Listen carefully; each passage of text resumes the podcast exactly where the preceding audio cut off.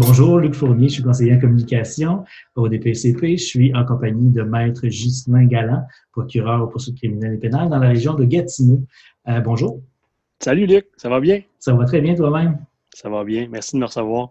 Beaucoup de changements à cause de la pandémie, euh, euh, évidemment, dans le, système de justice. D'abord, comment est-ce que comment est-ce que vous vous êtes adapté, les, les, procureurs, dans la, je dirais, les premiers jours là, de, de la pandémie ou du confinement, tout le moins, euh, pour euh, continuer à, travailler au moins avec les dossiers urgents? Euh, la Cour du Québec, là, en fait, a, fait connaître rapidement quels étaient pour être les dossiers qui n'allaient pas pouvoir être reportés dans le cadre de ce plan de continuité-là. Je te donne des, exemples de ça, Luc, de dossiers qu'on savait à la base qui ne seraient pas reportés. Par exemple, tout ce qui concerne l'émission des mandats de perquisition, euh, d'emblée, ça a été considéré urgent, donc on savait qu'il n'y aurait pas de report à ce, niveau-là. Mm-hmm. On parle également des premières comparutions des personnes détenues devant un juge. Donc ça non plus, c'était pas pour être reporté. Également, tout ce qui a rapport aux enquêtes sur remise en liberté. Euh, ça aussi, là, ce sont des dossiers qui ont continué d'être traités malgré toutes les conséquences qui ont découlé de cette pandémie-là. Il y a aussi, euh, à certaines occasions, des enquêtes préliminaires et puis des procès qui avaient déjà été fixés, qui ont été considérés euh, assez urgents pour être traités euh, quand même. Et ça, c'est prévu aussi au plan de continuité que dans ces cas-là précis, en matière d'enquête préliminaire ou de procès, lorsque le juge de concert avec les parties là, considère que c'est une situation qui était suffisamment urgente pour être entendue, ben, ce sont des, des dossiers qui ont quand même procédé comme prévu mais à ce moment-là, il fallait trouver des façons euh, alternatives de, d'être présent euh, à la cour, ne serait-ce que virtuellement. C'est là que euh, la créativité est entrée en jeu, finalement. Comment, comment ça s'est déroulé? Est-ce qu'il y a eu des. Bon, il y a, eu des présences virtuelles? Explique-nous ça un petit peu. Bien, les témoignages par visioconférence, il y en a toujours un peu eu quand même, en tout cas depuis plusieurs années, depuis que la technologie est rendue disponible. Euh, il y a moyen, dans certaines circonstances, euh, de faire entendre des gens par euh, visioconférence, par visio-témoignage. Mhm. Exception là, à la règle habituelle qui veut que les gens se déplacent à la cour pour rendre témoignage. Là, c'est sûr que dans les circonstances actuelles, disons que la, la demande s'est faite sentir, mais de façon, je pense, exponentielle ça a amené là, les gens à user de toutes sortes de nouvelles stratégies ou de choses, en fait, qu'on n'avait jamais vraiment vues dans les salles de cours pour faire en sorte que les gens puissent quand même être entendus. Euh, puis on a vu des exemples de ça un peu partout là, à travers la province, dans les différents bureaux du DPCP. Euh, en ce qui concerne l'ouest du Québec, euh, je, vais te dire, l'équipe de notre chef ici, Pierre-Olivier Gagnon, avec ses, ses, adjoints, on a essayé là, de... les gens ont essayé de mettre en place là, de, le, plus de moyens possible pour essayer d'éviter les retards. Et on a vu, euh, suite à cet effort-là, euh, toutes sortes de, je vous dirais, de, je te dirais, de nouvelles, euh, de nouvelles innovations, disons, en matière de présence à la cour. On a même vu cette semaine, là, ça a été rapporté dans les médias qu'un individu avait comparu là, devant le juge par Messenger. Je me souvenais pas d'avoir déjà vu ça, là, mais et puis aussi on a commencé aussi à utiliser de façon plus étendue un système qui était utilisé par euh, euh, dans certains points de service dans le Grand Nord qui s'appelle WebRTC, une, plateforme en ligne qui permet les auditions par euh, visioconférence, mais on n'a pas besoin pour ce système-là d'être branché avec un ordinateur qui est relié spécifiquement avec le, palais de justice dans lequel on veut témoigner. C'est vraiment une, une, plateforme qui est qu'on peut servir à partir de n'importe quel appareil qui est, euh, qui est muni d'une connexion Internet. Que ce soit un ordinateur, une tablette, un téléphone cellulaire, euh, on se fait fournir un lien Internet, un peu comme l'application Zoom aussi que les gens euh, ont appris à connaître, je pense, un peu plus par la pandémie. Mais on se, on se branche et puis on, a, on est dans une salle de rencontre virtuelle. Euh, à l'intérieur de laquelle là, tout le monde peut être entendu comme si on était en présence un de l'autre, euh, tout le monde. OK, parce que c'est ça, on était en visio avant, on l'utilisait quand même, mais il fallait, fallait que le, prévenu ou euh, le témoin se déplace quand même dans un endroit où la visio était branchée. Alors que là, ces gens-là peuvent être chez eux finalement, puis Exactement. témoigner. Exactement, tu as bien résumé ça. Les, gens peuvent effectivement être assis chez eux dans le confort de leur domicile ou n'importe où dans le monde, en autant qu'ils soient dotés d'un appareil qui est branché à, Internet, ont accès à ça et peuvent là, euh, témoigner de cette manière-là par ce système-là, qui est un système là, qui est quand même géré.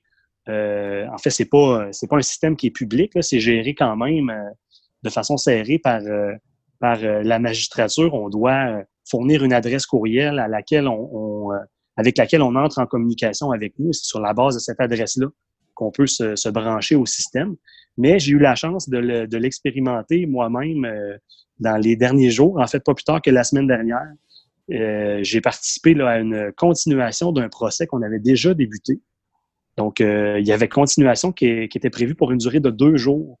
Et on nous a annoncé là, quelques jours avant que ça ait lieu que finalement, la continuation se ferait via cette plateforme-là, WebRTC. Mhm. C'était une plateforme, je te dirais, dont j'avais jamais vraiment entendu parler. C'est sûr que ça vient avec son lot d'inquiétude quand on apprend quelques jours d'avance qu'on doit euh, utiliser cette nouvelle plateforme-là. Ce qui était particulier, en fait, pour notre dossier, Luc, c'est que, euh, euh, disons, là, on n'était pas tous pour être au même endroit lorsqu'on allait utiliser cette plateforme-là, de sorte que quand on l'a utilisée, on avait euh, cinq ponts différents, euh, cinq liens Internet connectés euh, pour une personne en particulier, mais tous présents sur le même écran.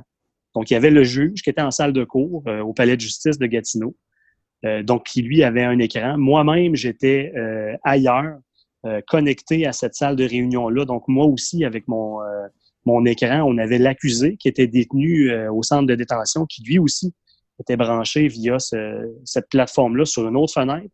On avait un interprète qui était présent à, Montréal aussi, donc euh, par visio dans une autre fenêtre. Puis on avait les témoins policiers qui, eux, étaient au poste de police ici à Gatineau pour rendre témoignage. Donc, euh, ça faisait plusieurs personnes en même temps présentes sur la même plateforme au même endroit. Moi, je me disais dans ma tête, forcément, il va y avoir des, problèmes, que ce soit de transmission d'image ou de son euh, il va y avoir du décalage, les gens vont, vont se couper la parole, ça ne fonctionnera pas. Euh, j'étais convaincu, moi, qu'on aurait à faire face à des problèmes techniques par rapport à ça, si bien même que même si je ne me suis pas déplacé en salle de cours pour aller euh, faire cette continuation-là, je suis quand même allé au palais de justice, mais dans mon bureau, la porte fermée tout seul pour respecter les normes. Mhm. Euh, mais au moins, je m'étais dit, je vais être présent au, au, palais de justice. Si jamais il y a un problème, je vais pouvoir me déplacer en salle de cours. Puis vois-tu, j'ai euh, aucunement eu besoin de me déplacer dans, en salle de cours pour aucun de ces deux jours-là. Ça s'est super bien passé. Euh, j'ai été impressionné, je te dirais, par, le, par la qualité de ce service-là. Donc, il y avait peut-être quelques appréhensions là, face au, euh, au changement ou la, au changement technologique euh, qui s'en venait pour la justice. Puis ça a tellement chamboulé, ça a tellement été vite dans les dernières semaines que finalement, ces appréhensions-là sont tombées naturellement ou. Ben, en fait, il n'y avait pas un peu d'appréhension. Je pense qu'il y en avait quand même pas mal. Mais rapidement, je te dirais oui. Euh, à l'utilisation, ces appréhensions-là sont, sont, tombées. Puis, euh, ben regarde, aujourd'hui même, nous deux, on se parle via une plateforme comme ça, puis la qualité est, est, super bonne. L'image aussi, euh, pour te donner une illustration de ça, écoute, même dans notre continuation qu'on avait, euh, il fallait qu'on procède à, à, exhiber des documents à différents témoins. Moi, je me disais, ça va être un, un problème, ça, qu'on le veuille ou pas il y a quand même une distance. Comment je vais faire pour qu'un document que je vais exhiber à, quelqu'un qui est devant son écran soit suffisamment clair pour qu'il puisse voir ça?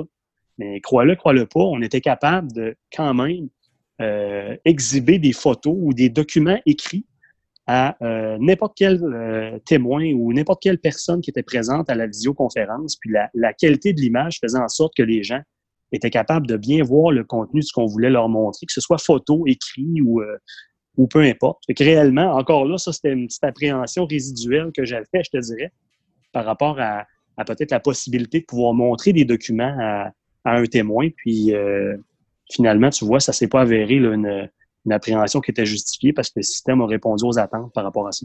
Même chose aussi pour l'identification des personnes aussi. J'imagine des gens qui prennent part au procès, par exemple un témoin ou, ou euh, un accusé, il euh, faut, que, faut que vous, vous soyez sûr, hors de tout doute, que c'est bien la personne, la, personne qui est au bout du fil, c'est bien elle. Alors, la qualité euh, de l'image est, est, importante pour ça. Puis, finalement, ça. Ben oui, tu as raison. Euh, tu as raison de le souligner. Puis, je te dirais, on voyait, même si on était satisfait du résultat, on pouvait voir que ça demeurait quand même une, préoccupation pour le juge dans ce dossier-là en particulier, de s'assurer que tout au long des deux jours de continuation qu'on a fait, que, l'accusé euh, perdait pas le fil de ce qu'on disait parce qu'il y avait eu une coupure momentanée ou quoi que ce soit, euh, puis euh, offrait, je te dirais, de façon constante à la défense la possibilité de pouvoir suspendre pour aller clarifier peut-être certaines choses qui n'auraient pas été claires avec, avec le client tout d'un coup qu'il y aurait eu un manque à, un niveau, que ce soit pour clarifier le contenu d'une pièce ou quoi que ce soit.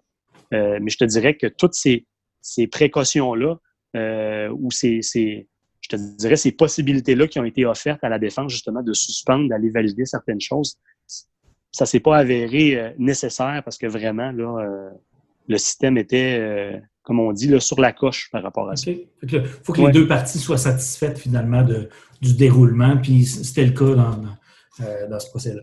Ben effectivement, puis même si c'était quelque chose de longue durée, avec beaucoup de témoins, avec beaucoup de ponts, euh, c'est quand même pas fréquent qu'on soit autant de personnes que ça sur la ligne. Euh, ben là, dans le fond, ça n'a même pas été un facteur, je te dirais, dans la qualité de, du produit euh, dont on a pu euh, bénéficier justement avec cette plateforme-là. Comment tu vois le, post-COVID, l'après-confinement? Est-ce que, est-ce que ces technologies-là ou les cours virtuels vont continuer d'être, d'être utilisés? Puis c'est, quoi l'avantage qu'on va avoir qu'on n'avait pas avant l'utilisation de ça? Moi, je pense qu'au niveau de l'après-COVID, je pense qu'il y a une, qu'il y a une possibilité, en fait, que certaines de ces technologies-là demeurent et puissent être utilisées peut-être un peu plus que ce qu'elles étaient utilisées avant. Euh, je pense que dans certains cas, on, va s'entendre. C'est pas parce qu'on a accès à ces technologies-là que soudainement, euh, il y a deux fois plus de juges pour entendre les dossiers, il y a deux fois plus de procureurs de la couronne pour les traiter ou d'avocats de la défense pour représenter les clients. Euh, au niveau de ces ressources-là, ça demeure les mêmes, mais par contre, le fait pour un témoin, peu importe où il se trouve, de pouvoir euh, témoigner à distance, je pense que c'est quelque chose qui est de nature peut-être à faciliter justement les délais de fixation de certains dossiers. Oui, faire, concorder les, agendas de, tout un chacun, ça va être, plus facile. S'il en manque un, bien, lui peut être représenté à distance. Exactement. Puis c'était difficile, euh, je pense, c'était peut-être un peu plus difficile par le passé. Si on fait abstraction de ces technologies-là, c'est sûr que c'est plus difficile de rejoindre tout le monde de, regrouper tout le monde au même endroit, au même moment. Je pense qu'en ayant accès à des, technologies comme ça, ben, ça permet justement peut-être de, de, je vais pas dire de raccourcir les délais de, d'audition des dossiers, mais à tout le moins de nous donner plus peut-être d'opportunités euh, au niveau de dates possibles où on peut fixer des choses. Donc, assurément, je pense que ne serait-ce que pour ça, c'est peut-être euh, c'est peut-être quelque chose de positif là, euh, dont on va pouvoir retirer de cette crise-là, à mon avis en tout cas. Ça va être à surveiller. Merci beaucoup, Maël Merci à toi, Luc. Salut. Salut.